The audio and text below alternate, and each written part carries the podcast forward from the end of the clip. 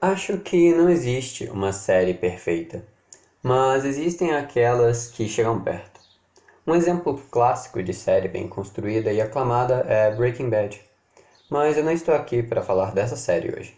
Recentemente eu assisti Cobra Kai na Netflix e, sinceramente, ouso dizer que ela chega perto da perfeição também. Com ótimas referências, aprofundamento de personagens, romance, drama, ação e comédia, todos muito bem colocados na série. Uma linearidade em seus eventos e, apesar de uma conexão com o universo dos filmes clássicos de Karate Kid, ainda é possível assistir e se divertir muito sem você ver eles.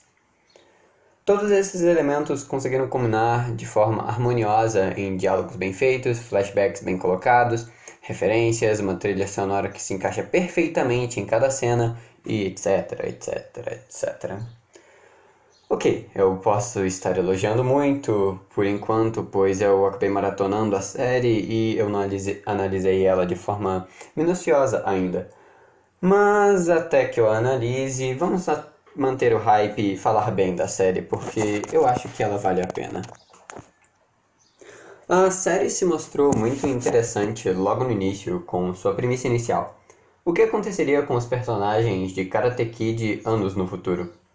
Obviamente, há um foco especial em Johnny, o rival do protagonista nos filmes clássicos, e justamente esse foco que dá o nome da série, pois o Johnny no filme 1 ele era um Cobra Kai.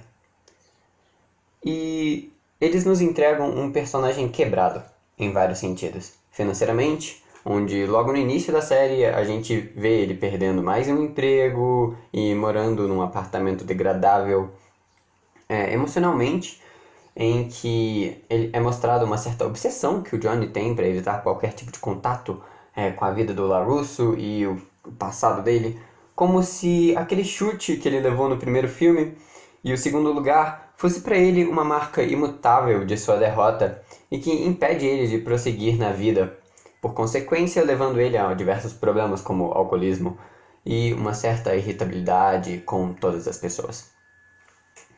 É, isso tudo são só os primeiros 5 minutos da série. Sim, em pouco tempo eles já criam diversas camadas dentro de um personagem que no filme de Karate Kid 1 não passava de um valentão padrão sem muita personalidade ou realmente camadas para que possamos desenvolver. Esse aprofundamento de personagem e criação de diversas camadas é um recurso extremamente difícil de se fazer e de se executar. Caso você use demais, ele acaba se tornando chato, lento, repetitivo e tira justamente o especial, que é desenvolver o personagem e tornar ele alguém é, mais atrativo com alguma coisa que você realmente possa se identificar com ele, ou pelo menos que você entenda um pouco mais sobre ele e ele não ser uma porta. Dentro de Cobra Kai, esse aprofundamento foi muito bem estruturado. Apesar de haverem personagens planos e unilaterais, eles também são usados de forma sábia para impulsionar a história e não realmente para tomar o foco dela para si. Além de tudo, os personagens é, que geralmente ficam em segundo plano, mas que ainda teriam alguma relevância, são personagens de diversas camadas, mas essas camadas são estruturadas ao longo do tempo, para que assim a gente não fique cansado, não vire uma bomba de informação. A gente descobre um pouco mais sobre cada personagem com o tempo e vai se afeiçoando mais com ele. Um ótimo exemplo é com o personagem Robbie King, que é o filho do Johnny. A princípio, ele é mostrado sendo apenas um cara babaquinha que gosta de faltar à escola e fazer merda, roubar as, as pessoas e por aí vai. Mas, cara, o aprofundamento que eles conseguem fazer pro Robbie, o arco de redenção que ele tem e tudo mais é muito bem colocado. O personagem se torna alguém agradável, se torna alguém que você se identifica, se torna alguém que você até mesmo torce por ele é, no finalzinho da primeira temporada, quando ele está no meio de um torneio. Então, sim, Robbie é um ótimo personagem que foi estruturado no tempo certo e por isso que a série ficou tão boa e é por isso que nós gostamos tanto dele. E, sério, eles usaram muito bem esse recurso quando personagens menos importantes para a trama, como o Anthony LaRusso, o filho do LaRusso, ele aparece diversas vezes, mas ele é apenas um personagem simples. Ele não tem muitas ambições, ele não tem é, muita participação ao longo da série. Ele é apenas um alívio cômico e, e na verdade ele até mesmo me irrita. Mas, sobretudo, o Anthony ele se mostra como uma crítica à sociedade atual e uma crítica ao próprio LaRusso, dando certos defeitos para ele, quando o LaRusso acaba dando muita proteção, muito carinho e amor para Samantha, enquanto isso, para o filho mais novo dele, ele acaba sendo displicente, ignorando ele, deixando esse guri extremamente mimado e eu não queria usar essa palavra, mas ele tá obe gordinho, obeso, sei lá. Basicamente, o tempo todo esse guri fica sentado, jogando e tomando refrigerante, comendo batata frita. E quando o LaRusso convida ele para sair, o guri simplesmente fala que não. O LaRusso toma o videogame dele e ele compra um videogame novo, como se essa fosse a solução. Então, é, ele, ele é um personagem que me irrita, mas ele é uma ótima crítica e a gente, mesmo com uma personalidade tão plana e poucas características dentro do personagem, nós conseguimos extrair muita coisa para dentro da série. Ele é muito bem utilizado e, mano, simplesmente é uma série muito boa. Mas a coisa que mais me cativou na série foi os arcos de redenção de cada personagem. Quando eu digo arco de redenção, eu também estou falando sobre a jornada do herói, aquele esquema clássico onde os heróis passam por dificuldades para conseguirem superar é, as suas coisas, é algo que nós temos no nosso dia a dia, e a série conseguiu abordar isso de uma forma incrível. Com basicamente os personagens principais, isso foi muito, muito, muito bem colocado, tanto com o Daniel LaRusso quanto com o Johnny Lawrence, o Miguel Dias, a Samantha, o Robbie, todos eles têm cada um um arco próprio de evolução, um arco próprio onde eles ganham mais personalidade, ganham mais camadas, aprofundamento, e tudo isso é simplesmente perfeito, eu, eu ouso dizer. O Johnny, ele basicamente é o protagonista, então, obviamente, o arco principal acabou sendo dele.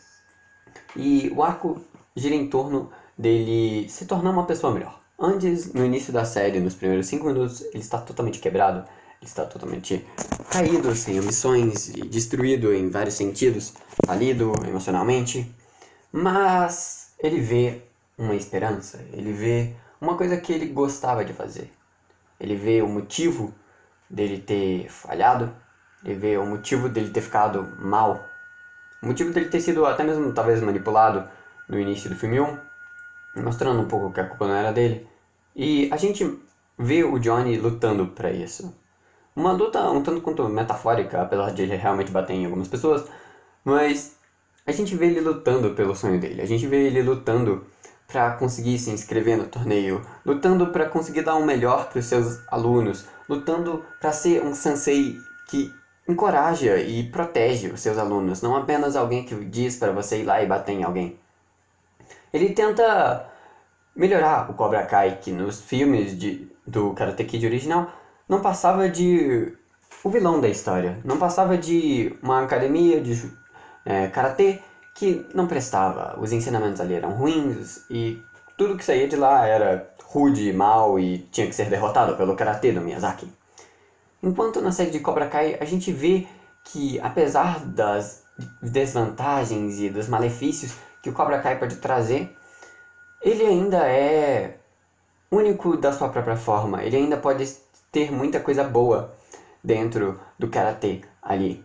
Os ensinamentos sobre o Cobra Kai nunca morre fala sobre não desistir, fala sobre você continuar lutando mesmo depois de você ter ganhado o segundo lugar no torneio de karatê. Fala sobre você continuar lutando mesmo que o pessoal da tua escola esteja implicando contigo. Fala sobre você continuar lutando, mesmo que na tua vida o teu pai foi displicente. Continuar lutando, porque o Cobra Kai nunca morre. Fala sobre atacar primeiro, tem iniciativa. E é algo bom na vida termos iniciativa. Obviamente, é, fazer as coisas de forma não pensadas acaba podendo nos trazendo problemas e tudo. E quem nunca?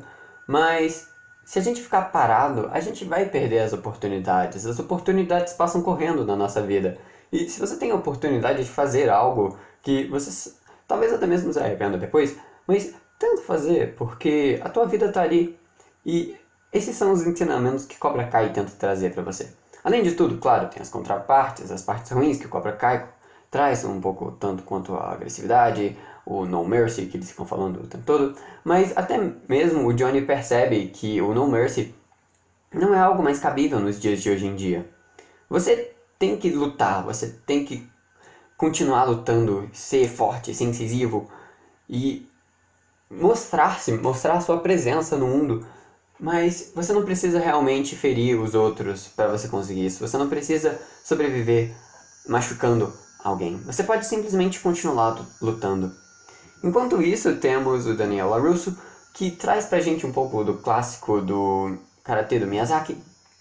E os ensinamentos do Miyazaki são todos muito belos, um tanto quanto semelhantes. Talvez, uh, sei lá, a Ordem Jedi, será que eu posso dizer isso? Mas, é, tudo isso acaba trazendo uma, um ar de inspiração. O Daniel, ele tá ali com os defeitos dele. Ele também é um personagem que se mostrou com várias camadas, não um personagem perfeitinho. Ele se mostrou alguém que tem os problemas dele, mas que ele também luta para tentar superar. Ele também luta para tentar equilibrar a vida dele e deixar ela balanceada. E eu acho que é por isso que Cobra Kai é tão bom. Eles nos dão personagens bem construídos, eles nos dão arcos bem construídos, eles nos dão ensinamentos que são aplicáveis no nosso dia a dia.